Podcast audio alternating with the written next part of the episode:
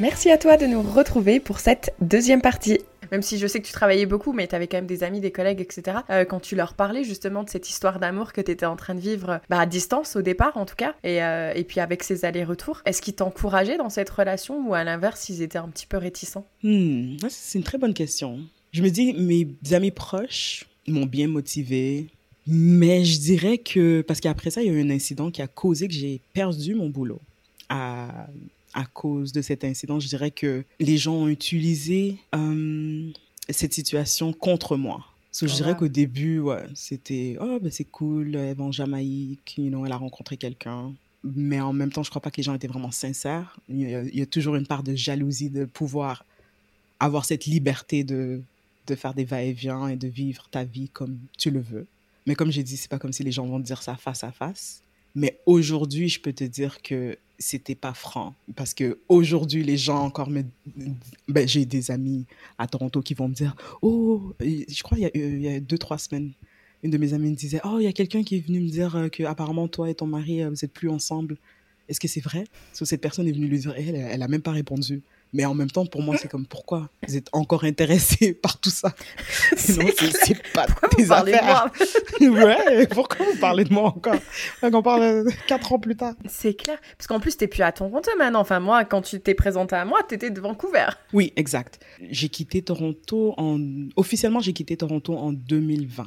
Mars 2020. Malgré que je faisais les va-et-vient, mon dernier retour, c'était en janvier 2020. J'étais venue pour euh, mettre tout pour me débarrasser de tout dans l'appartement et vraiment faire pour quitter. Et quand j'ai quitté, j'ai quitté le 2 mars 2020 et dix jours plus tard, c'était la fin du monde. ouais, t'as eu chaud. ouais, c'était vraiment quelque chose. Mais euh, du coup, qu'est-ce qui, qu'est-ce qui faisait que, que tu, tu restais au Canada? Est-ce qu'à un moment donné, quand même, il y a eu des discussions sur euh, où est-ce que moi je viens vivre en Jamaïque ou est-ce que lui euh, vient vivre au Canada? Comment elles se passent ces discussions? Ok, so, cette discussion était très délicate parce que, comme j'ai mhm. dit, moi, de 2017 à 2019, je faisais des va-et-vient. Et lorsque je faisais des va-et-vient, on avait un téléphone du travail. Euh, qu'on est responsable et qu'on n'est pas supposé voyager avec. En tant que directrice de service, c'est impossible de te séparer de ce téléphone. Toutes les nouvelles, même si tu travailles pas, on te l'envoie sur ce téléphone. So, moi, bien sûr, euh, au début, j'amenais le téléphone avec moi et une fois, j'ai eu une urgence. Un de mes voyages, j'ai laissé complètement mon portefeuille au Canada. So, j'ai dû contacter une amie pour qu'elle m'envoie de l'argent. Et après, je me, suis, je me suis juste, disons, je me suis mis à l'aise. Je mettais même pas le airplane mode sur le téléphone et tout. Tout en ne pas, je savais pas que mon téléphone était actif parce que j'ai toujours détesté les iPhones. Euh, j'ai toujours voyagé avec d'autres téléphones et tu sais, quand tu tournes le téléphone, ça dit Oh, on, on a bloqué tous vos services euh, Internet parce que votre facture. Mais avec le mm-hmm. iPhone, ça dit rien. So, pendant un an et demi, moi, je faisais, je voyageais comme ça. Jusqu'en début 2019, j'ai été convoquée, soit disant que mon téléphone avait des factures élevées. Et moi, comme j'ai dit, j'étais très transparente. C'était tout, le monde à Via connaissait ma vie. Ce n'est pas comme si je pouvais dire non, moi je pars pas. You know, en Jamaïque, tout le monde pouvait voir que je faisais 160 heures fatiguée et après, je, on me voit pas pendant quelques semaines. So, je lui dis, ben, je vais en Jamaïque avec le téléphone. Et de janvier jusqu'en avril, j'ai été investiguée. So, j'avais un processus à suivre et tout. Et je me suis retrouvée à devoir 14 000 dollars en téléphone, en frais de téléphone. Oh my et God. Et c'était comme inconnu à la compagnie, c'était, moi je savais pas non plus. Et c'est ça qui m'a fait perdre mon boulot. De 2019, c'était en 2019, le mai 2019. So, c'est là que j'ai décidé, ok, c'est bon, je vais plus travailler pour personne. Euh, bien sûr, c'était de ma faute, c'est pas comme si c'était de la faute de personne d'autre, mais je sais que cette faute est basée sur le fait, comme j'ai dit, que... Tu l'as pas fait exprès, quoi. Exact. Mais en même temps, je sais que c'était basé sur le fait, comme j'ai dit, de cette blessure. Comment tu traites les tes travailleurs, ça, il y a une répercussion tôt ou tard. Alors, ça a été la répercussion parce que ça m'a mhm. vraiment mené à voir cette vie de toujours voyager euh, et de pas vraiment prioriser le travail ou euh, les règles du travail d'une certaine manière. Euh, ça a été très bouleversant parce que je m'attendais pas à perdre euh, mon boulot de cette manière, ni ma réputation d'une certaine manière aussi. Et ça m'a vraiment poussé à me réinventer. So, de 2019, j'étais vraiment en freelance. So, c'est là que j'ai décidé de poursuivre enfin mes passions. Parce que quand j'étais service, euh, directrice de service à bord, je faisais beaucoup d'annonces. Et j'entends toujours les gens qui me disent, oh, t'as tellement une belle voix, you know, pourquoi tu fais pas, you know, doubleur? Ou audiobook ou des trucs comme ça. Et c'est ça qui m'a intriguée. Je m'en rappelle, c'est un passager qui a vraiment ouvert mon esprit à faire du voice acting. So, quand j'ai décidé you know, d'explorer ce domaine, c'est là que j'ai appris qu'il fallait faire euh, extra, you know, être dans les films, faire tes heures euh, pour pouvoir faire partie d'une union d'acteurs ou de professionnels pour être protégé, être mieux rémunéré et tout ça. C'est ça qui m'a vraiment lancé dans le showbiz. C'est comme ça que j'ai appris à propos du podcast et j'ai commencé à rencontrer d'autres podcasteurs et vraiment c'est tourné dans une passion. C'est ça qui m'a fait dire après un an de freelance à Toronto parce que j'arrivais même pas à trouver vraiment un boulot dans mon domaine parce que ça faisait plus de 5 ans ou 6 ans, j'ai jamais dû chercher un boulot. So, j'étais comme un peu off track. So, la discussion quand la relation a commencé était très linéaire dans le sens que c'est moi qui allais venir en Jamaïque parce que je me suis dit OK, ça fait un an que je suis au Canada. You know, je peux faire mon freelance, je peux faire le voice acting partout dans le monde. So, c'était vraiment la première occasion, je me suis dit ah bon, ben, je vais aller à l'étranger en Jamaïque et je vais rester un an, je vais rester un peu plus longtemps. Parce qu'avant ça, je restais juste le, le, minimum que tu peux rester, qui est trois mois au moins. So, cette année-là, je me suis dit, bon, je vais me lancer, je vais aller un an et voir. comme je disais, Dieu, il m'a dit, j'ai un autre plan pour toi, Rocker. Toi, tu mérites plus qu'un an quand même. T'as besoin de repos. c'est ça.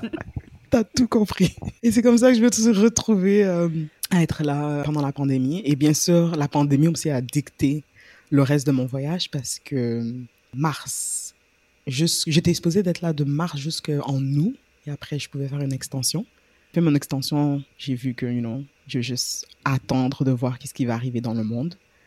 Et après, en décembre 2020, euh, euh, j'ai découvert que je vais être maman. So, à ce moment-là, les idées de revenir au Canada commençaient à revenir et tout. Mais je suis tombée malade. j'ai eu une grossesse euh, vraiment maladive les premiers cinq mois. Et mon docteur m'a recommandé de ne pas voyager. So, je suis restée encore sur l'île. Et après ça, le président ben, Trudeau a décidé de couper tout lien avec les Caraïbes. So, plus de vols. So, ça, ça fait que je suis restée encore plus longtemps en attente de retourner au Canada. Et entre-temps, quand j'ai quitté Winnipeg pour Toronto, mes parents, ils ont déménagé au Texas. so, j'allais aussi aux oh, États-Unis faire des vibes. Ouais. So, eux, ils étaient au Texas. Mais en 2020 aussi, mon père, il a perdu son boulot. So, ils ont fait comme un retour au Canada. Parce que quand tu fais un retour au Canada, les papiers, blablabla, quand le euh, Trudeau a rouvert les, les, euh, les portes et tout, j'avais 37, j'étais 37 semaines. So, j'étais presque dû So, bien sûr, euh, c'est pas recommandé de voyager. so, j'ai décidé à ce moment-là. Mm. Ouais. So, à ce moment-là, j'ai décidé, bon, mm-hmm. je vais avoir le bébé en Jamaïque.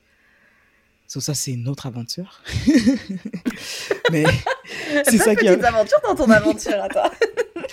je te jure. Et c'est comme ça que je me suis retrouvée à aller à rester trois ans.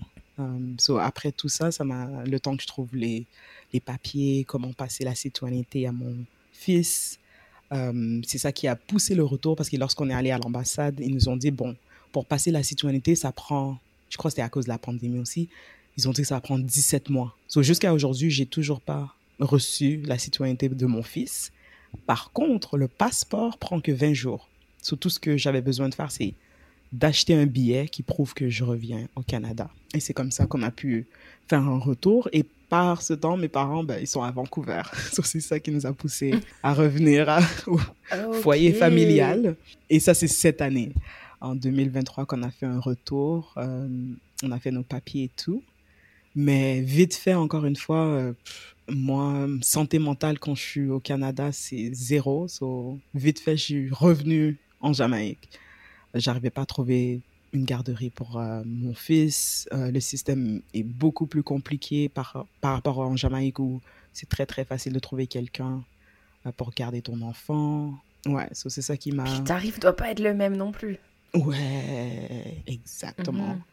C'est ça. Le coût de la vie, c'est rien. I mean, si tu mhm. arrives à faire de l'argent à l'étranger, pour le bien de notre famille, on s'est dit, bon, restons en Jamaïque, c'est le mieux. Mais bien sûr, on a des plans éventuellement euh, de sponsoriser toute la famille et de venir au Canada. Mais je crois que c'est vraiment plutôt pour qu'on n'est pas séparés si on devait voyager. Et aussi pour les enfants, s'est décidé un jour, parce que comme j'ai dit, on a deux garçons. J'ai mon garçon, c'est le deuxième de mon mari, et il avait son fils Mhm. aussi. So, ça leur ouvrir des portes pour euh, peut-être étudier au Canada. Mais nous, franchement, Mhm. moi et mon mari, on est vraiment des gens qui veulent avoir leur propre petite ferme, avoir leur you know, planter nos fruits, nos, you know, les essentiels de la vie et vraiment la vie simple. Parce que le retour en Jamaïque, c'était vraiment le retour à la vie simple. Au début, on habitait à Negril, qui est très touristique. Pendant la pandémie, c'était mort. Il n'y avait pas de touristes. So, c'était très calme, mais le coût de vie était ridicule.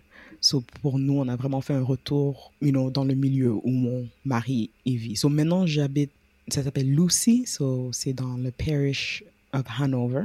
On habite dans les montagnes. So, la nature euh, partout, c'est paisible. Mhm. Bon, à part euh, les, les poulets poulets, là, les... qui font trop de bruit. Mais en tout cas, Mais en tout cas, ouais, histoire incroyable que du coup, moi, j'avais euh, eu l'occasion d'écouter un petit peu en avant-première euh, pendant notre rencontre et je me suis dit, il faut obliger qu'on la raconte au micro Expat parce que c'est, je pense, je ça. En plus, je connaissais pas l'histoire de qu'il y avait un, un orage euh, qui t'a fait atterrir ailleurs, tu vois. Je me dis, c'était le coup de foudre avant le coup de foudre, quoi. C'est euh, tellement beau, j'adore. Ouais, Est-ce qu'il y a autre chose que tu, euh, que tu voudrais ajouter avant que je te pose ma petite question finale? Non, et pose-moi ta question finale. Ma petite question finale, c'est du coup, parce que donc t'es t'es quand même, bon, même si t'étais jeune quand t'es parti du Sénégal, mais bon, maintenant t'as entre guillemets quitté un peu le Canada euh, pour la Jamaïque. Donc avec du recul, quelle est la plus grande leçon que tu as apprise sur toi-même Hmm, une bonne question. Je dirais que... Parce que la découverte de soi, c'est vraiment un voyage. Je dirais que la leçon que j'ai apprise, c'est d'être moi-même. Que d'être moi-même, c'est le vrai succès. Non, parce que en tant que enfant qui a immigré à l'âge de 7 ans et qui a toujours voyagé, toujours sur le go, je me dis, toutes ces tentatives étaient pour appartenir ou être comme les autres. Mais une fois que tu décides de vraiment prendre les rênes de vivre ta vie selon tes propres termes, c'est vraiment faire un pacte avec toi-même que c'est fini, genre tu vas être toi-même pour le restant de ta vie, tu vas plus suivre les normes ou la culture ou la religion, mais vraiment découvrir ta propre, ton propre parcours, ta propre euh, vie d'une certaine manière. Je dirais que c'est la plus grande leçon que j'ai apprise. Et ça, tu dirais du coup que tu l'as appris surtout par le voyage, en commençant à voyager en solo? Ouais, parce que franchement, avant ça, j'ai toujours voyagé des copines. So, c'est vrai que la Jamaïque, c'est mon Mhm. vrai, mon premier voyage solo. Mais Mhm. vraiment, comme j'ai dit, d'avoir pris la décision de prendre... Parce que comme j'ai dit, la blessure a causé le fait que je me suis dit, bon, je me suis jamais mis Ouais. En premier plan. J'ai toujours mis les autres en premier plan.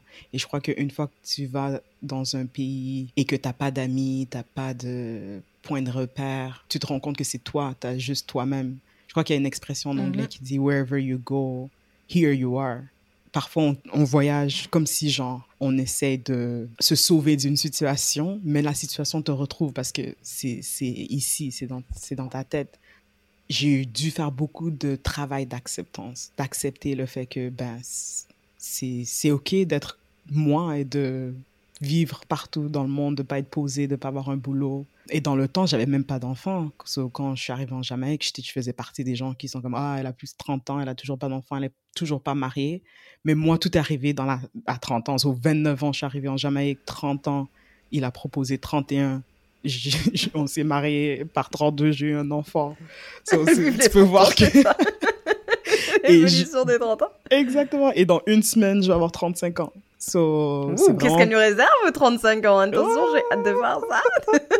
Ouais, mais- Mais là, aujourd'hui que t'es maman, est-ce que, tu, est-ce que tu, tu arrives quand même à toujours te mettre euh, toi en priorité? Ou est-ce qu'aujourd'hui, maintenant, c'est plutôt euh, euh, bah, tes, tes fils qui sont en priorité?